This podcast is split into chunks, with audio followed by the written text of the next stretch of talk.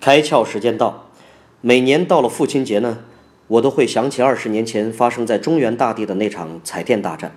当时的王者长虹悍然发动价格战，TCL 剑走偏锋，策划了一场以旧换新的活动。它的主题是：父亲给了我们粮食，我们给了父亲什么？就是这个简单的活动，在当年啊，曾经震撼了千千万万个家庭。时光过去了二十年。今天我们回望这个案例，内心那个最柔软的部分依然会被触动。我们说呀，无论时代如何变迁，人性是亘古不变的。我们珍惜亲情，渴望爱情，信赖友情。几乎每一个伟大的品牌都在宣扬一种人类普世的价值情感。